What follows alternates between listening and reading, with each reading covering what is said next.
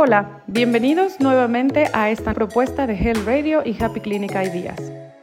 Una serie de episodios en donde buscamos llevar temas relacionados a la salud que no solemos conversar públicamente y que son muy importantes para estar informados.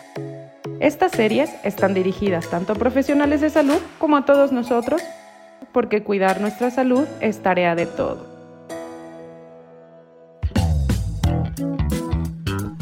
Bienvenidos a Health Radio, el podcast donde destacados expertos en diversos campos de la salud humana abordan los temas que más te preocupan y los que tienes curiosidad de conocer a fondo. Health Radio, el podcast de la salud.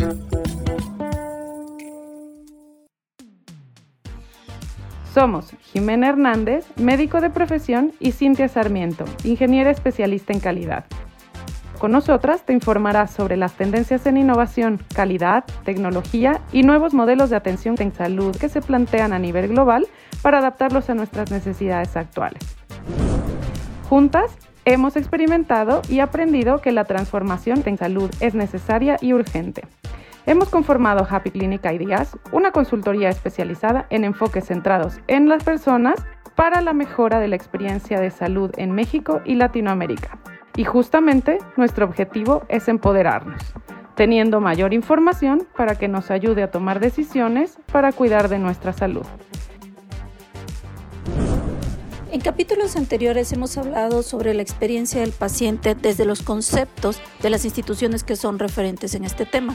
Y para retomar un poco estos conceptos para la entrevista de hoy, recordemos que el término de experiencia del paciente consiste en la escucha de las necesidades profundas de los pacientes para transformar junto con ellos el sistema de atención con un impacto que pueda ser medible en su salud y en su bienestar. Para esto requerimos un proceso de comprensión, de medición y de mejora para lograr que esta experiencia sea realmente exitosa. Y al hablar de necesidades debemos ir a la profundidad de las mismas y no confundirlo con servicios de hostelería, de marketing, que por supuesto son muy importantes y son valiosos en el momento de brindar la atención. Sin embargo, son solo una parte. Para este episodio tenemos una invitada muy especial, Lorena, es una persona que fue diagnosticada con una enfermedad autoinmune que se ha hecho cargo de su salud tomando decisiones sobre la misma para satisfacer sus necesidades. Ha tenido también la oportunidad de compartir su aprendizaje con otros pacientes. Ella se ha hecho cargo de esto a través de un pensamiento holístico, crítico y por supuesto tomando control de su salud y de su vida. Bueno, Lorena, pues muchas gracias por acceder a contarnos un poco, colaborar con nosotros también. Estamos muy contentos y muy agradecidas con esa parte. Y bueno, como primer punto me gustaría que nos contaras un poco de cómo fue el proceso de descubrimiento de este diagnóstico. Bueno, gracias a ti, Cintia, por la invitación. Este, el proceso de descubrimiento de este diagnóstico primero fue hace ya 20 años que por una situación que imaginábamos que podía ser esta condición médica porque empezó como, como un sangrado y pensábamos que era dengue. Entonces, ¿te acuerdas cuando había esa época de, de, dengue hemorrágico? Empecé a sangrar por las encías, mucha debilidad, dolores musculares y este, yo dejé pasar tiempo habían varios síntomas, pero no, no, nunca lo asociamos con ese tipo de condiciones. Adicionalmente que, el, lupus, bueno, que es la condición que, fue diagnosticada en ese momento, es una condición que se solapa con otras condiciones médicas, o sea, porque no sé si, si recuerdas este, la serie médica donde todos los síntomas que eran asociados al lupus, entonces es una condición que se confunde, se solapa, se esconde con otras enfermedades. Entonces pasó mucho tiempo entre exámenes, entre diferentes eh, laboratorios, clínicas, médicos que tuve que ver para que pudiéramos nosotros recibir un, diagnóstico como tal. Muy bien. Eh, en ese momento, Lorena, cuando tú pasas por este descubrimiento, ¿Qué apoyo te hubiera gustado recibir en ese momento que consideras que hubiera sido fundamental para este proceso de atención que vas viviendo en todo este tiempo?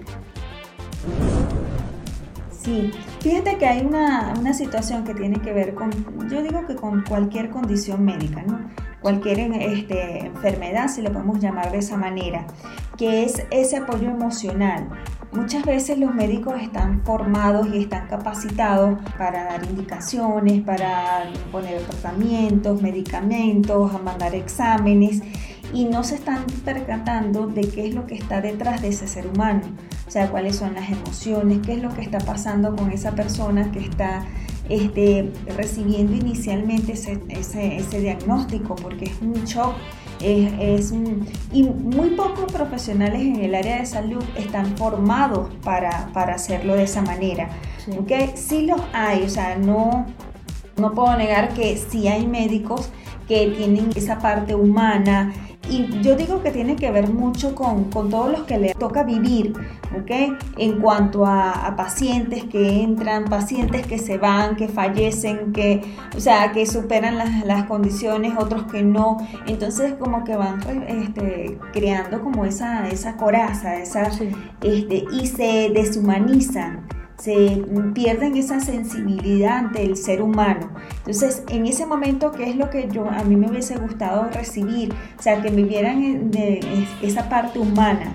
Que, que, se dieran cuenta que no es una paciente con, sí, está bien, es un cuerpo, es un síntoma que se está reflejando y yo sé que ellos se enfocan en eso, pero detrás de eso estamos nosotros como seres humanos, que somos los que están más allá de, la afectación física, hay una parte emocional bien, bien grande que, viene siendo un porcentaje muy alto en cuanto a lo que pudiera ser la recuperación. Y si me hubiese gustado como que eh, sentir un poco más esa, esa sensibilidad humana de, de, ese médico, porque al final nosotros vemos a los médicos como, como eso es un, como un protector, como alguien que, que nos va a ayudar a salir de esta situación. Claro, y dentro de todo este proceso que ha sido bastante largo y con muchos retos, ¿cuál ha sido el más importante para ti? El, ¿Cuál ha sido el reto más importante durante este proceso de, del padecimiento, de ir descubriendo cosas? ¿Qué consideras que ha sido lo más difícil? Lo, más difícil para mí ha sido la ambigüedad, porque este, tal vez tenga que ver con mi estructura mental, ¿no? O sea, que soy muy, muy, pragmática en cuanto a, lo que estoy haciendo y a, lo que espero. Entonces, este, eh, la condición médica desde el principio fue así, fue muy ambigua. No, no, no fue clara en, en el diagnóstico, porque me imagino que también lo tiene que ver es con, con la misma condición. Entonces, eh, eso para mí fue como que lo más, eh, sentir que no tenía como un diagnóstico más fijo, más concreto, sino que a veces una cosa era otra. Entonces, este, cuando veía a, mis especialistas, que en este caso es el reumatólogo, de repente me decía una cosa y ya después cuando iba a los otros meses, eh, esa ambigüedad fue algo como muy este, difícil para mí de asumir. Después fui aprendiendo, fui, entendiendo y yo creo que, bueno, como todo, es parte del aprendizaje que, que, que nosotros recibimos con este tipo de diagnóstico que a veces las, las, cosas no tienen que ser tan, tan rígidas en cuanto a, a, a, esa estructura, o sea, que, que bueno, eh, te va dando herramientas y te va dando eh, situaciones o, información para que tú empieces a manejarla. Pero al principio eso fue bien este, duro para mí. Sí, me imagino. Y, y ahorita que nos comentas todo esto, este proceso, este descubrimiento, pues nos damos cuenta que pues tú te hiciste cargo de tu salud, tomaste acciones para estar mejor, tomaste acciones para conocer qué era lo que te pasaba, para ir descubriendo cosas. ¿Cómo logras este empoderamiento como paciente? ¿Cómo es que llegas ahorita a poder hablar claramente del síntoma? Puedes hablar claramente de lo que tenías que hacer, de los beneficios o, o cosas que tenías que hacer para mejorar. Mira, eh, es fue un camino, o sea, fue un camino largo y ya en, estos 20 años he aprendido y, tuve que hacerlo mm, haciéndome responsable, ¿ok? Eh, de alguna forma llegó a mí la información que tiene que ver con la psiconeuroinmunología.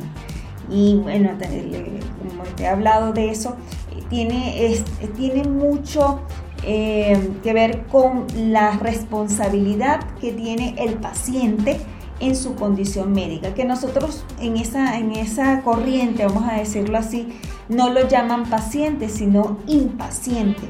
¿Por qué impaciente? Porque el impaciente se hace responsable, no se queda paciente, la misma palabra lo dice, paciente, o sea, como, de pasivo. De pasivo. No, aquí eres activo. ¿Y cómo eres activo? Bueno, sabiendo que, que todo el entorno y todo lo que tú manejas a tu alrededor va a ser parte de tu sanación. ¿Ok? Tú la única forma que vas a sanar es haciéndote cargo de, primero, cómo te mueves, o sea, cómo eh, a nivel del ejercicio, cómo, cómo, cómo trabaja tu cuerpo en este mundo, de cómo, cuáles son tus emociones, tanto lo que piensas, lo que dices, lo que escuchas, qué es lo que comes, ¿ok? No podemos nosotros aspirar eh, mejorar en una condición de salud si seguimos eh, manejándonos estos tres elementos de la misma manera. Entonces, eh, es, una forma que he estructurado esta experiencia, vamos a decirlo, de vida, y, fue hace apenas, mm, qué sé yo, unos 10 años que yo vine a darme cuenta de esto, porque no me daba cuenta. Y lo mismo pasa con muchos pacientes que están atravesando estas situaciones, que no se dan cuenta que este, los responsables que tienen que ser para poder estar mejor.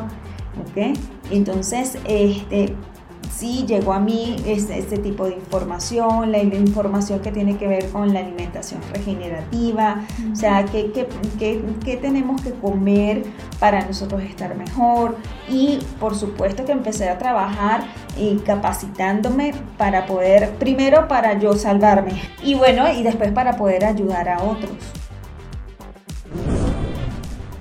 que esa es una parte también muy interesante, Lore. De hecho, mi siguiente pregunta era eso. ¿Qué te gustaría recomendar a otros pacientes que actualmente pasan por lo mismo? Claro, un proceso de diagnóstico eh, se vive como un duelo, ¿ok? Tiene todas las fases del, del duelo, desde cuando recibes la información, cuando hay el proceso de negación, sientes ira, todo, pasas todas estas etapas que no necesariamente son lineales, que puedes regresar a una de ellas y así de una forma más, más mm, en espiral, ¿ok? Entonces, lo primero que, yo les recomiendo a los pacientes es que busquen ayuda, ¿ok? Que busquen ayuda desde, desde una manera eh, holística, de una manera sistémica, general, que aborden los diferentes este, ámbitos de su vida, porque no se pueden enfocar solamente en, la parte médica, en el especialista, si es un reumatólogo, si es un endocrinólogo, un nefrólogo, este, no, no solamente esa parte, también que aborden el tema emocional que estas condiciones médicas tienen bases y tienen raíces en lo emocional. Y, con, por ser así hay que trabajar esa parte. Y, me ha pasado por experiencia de que ha llegado gente a mí, o sea, pacientes como que buscando también ese, ese soporte emocional y cuando yo les hablo de esto, hay, a veces hay un poco de resistencia, hay como que, bueno, no, porque tenemos que salir de la víctima. Esa es otra, otra recomendación que sería que este, no, no podemos seguir viéndonos como víctimas, sino como responsables y no responsables de que somos culpables. No es la culpa, es la responsabilidad desde el punto de vista de hacerte cargo, de, tomar las riendas de, tu salud, de, decir, bueno, vas a estar bien, voy a estar bien, pero el estar bien también depende de mí. Hay muchas cosas que están más allá mm, sobre nosotros, por supuesto, yo creo mucho en eso. como quieras mencionarlo, si quieres decir que es Dios, que es algo más grande que, que, que, nosotros, que no, no, está bajo nuestro control. Sin embargo, el, este, lo que está aquí en la tierra, lo que nosotros podemos manejar, sí somos, nosotros lo podemos hacer cargo de eso. Qué bonito mensaje, Lore. Muchas gracias. Y por último, Lore, ¿Qué mensaje te gustaría darle al personal de salud? En todo este proceso tú has tenido, me imagino, muchísimas atenciones, has conocido muchos médicos, enfermeras, rehabilitadores, no sé, ¿no? Mucha gente. ¿Qué mensaje te gustaría dejarle al personal de salud? Ok, bueno, primero mi agradecimiento, ¿ok? Eh, en nombre de, de, vamos a decir, si reúno un colectivo de pacientes, un agradecimiento. Sabemos que son seres humanos que están bien comprometidos a nivel de, con sus profesiones, con, lo que están haciendo. Lo que le pediría desde mi experiencia es un poco más de escucha, un poco más de, escuchar a ese ser humano más allá del síntoma, para poder entender qué es lo que pasa y cuáles son las raíces de esa condición médica. Basándonos y, yo sé que hay muchos especialistas que ya también están trabajando en este aspecto, que están buscando otra información, que están tratando de complementar eh, sus estudios médicos con la parte humana, con las emociones, dándose cuenta de que, la mayoría de las condiciones médicas vienen de, de, situaciones emocionales que hay que trabajar primero y que tenemos al frente un paciente eh, con emociones, con sentir, con sufrimiento, con, una parte que está incluida dentro de ese cuerpo. eso es lo que le pediría. Creo que has tocado una parte fundamental por la cual hemos eh, tenido la iniciativa de hacer este, este episodio y es eh, la escucha activa, hablar de la empatía, hablar de aspectos fundamentales ¿no? de la emoción del, ser humano como tal. ¿no? Y creo que, que es importante desarrollar dentro de los sistemas de salud herramientas que nos permitan hacer esto una realidad para volver la experiencia del paciente precisamente que lo viva desde, un, desde donde están sus necesidades reales. ¿no? Entonces creo que has dado en un punto súper importante, Lore. Te agradezco mucho que hayas accedido a contarnos tu historia. Yo sé que muchas veces no es fácil, has pasado tú por muchas cosas, un proceso no solamente clínico, sino también eh, de mucho crecimiento personal y espiritual, me atrevería a decir. Y pues te felicito, muchas gracias. Y pues estaremos platicando nuevamente, yo creo, en algún otro momento de todos estos temas que son tan interesantes. Bueno, gracias a ti también, Cintia. Este, me gusta mucho la, esencia de este programa y cómo están manejándolo, porque hemos sido, en mi caso, y también muchos otros pacientes que se han dedicado a, trabajar este tipo de, temas, en ser voceros de, ese sentir a nivel de paciente. Y qué bueno que lo estén escuchando ustedes, que hayan personas como, como tú que estén trabajando en que tengamos un servicio hospitalario más humano, más sensible a todos estos temas de, de, este, de sensibilidad ¿okay?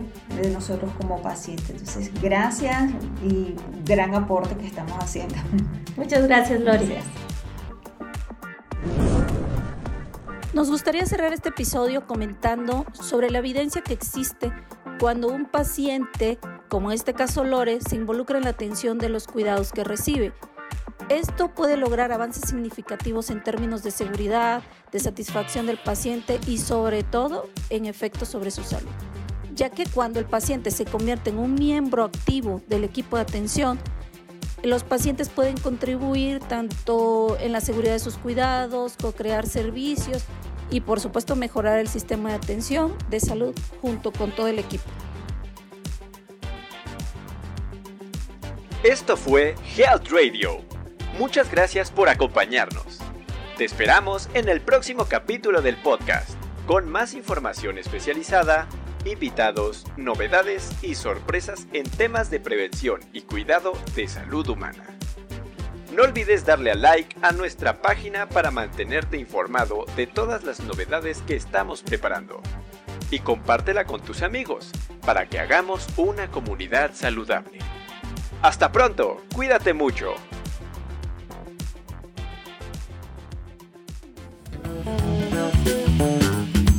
Health Radio, el podcast de la salud.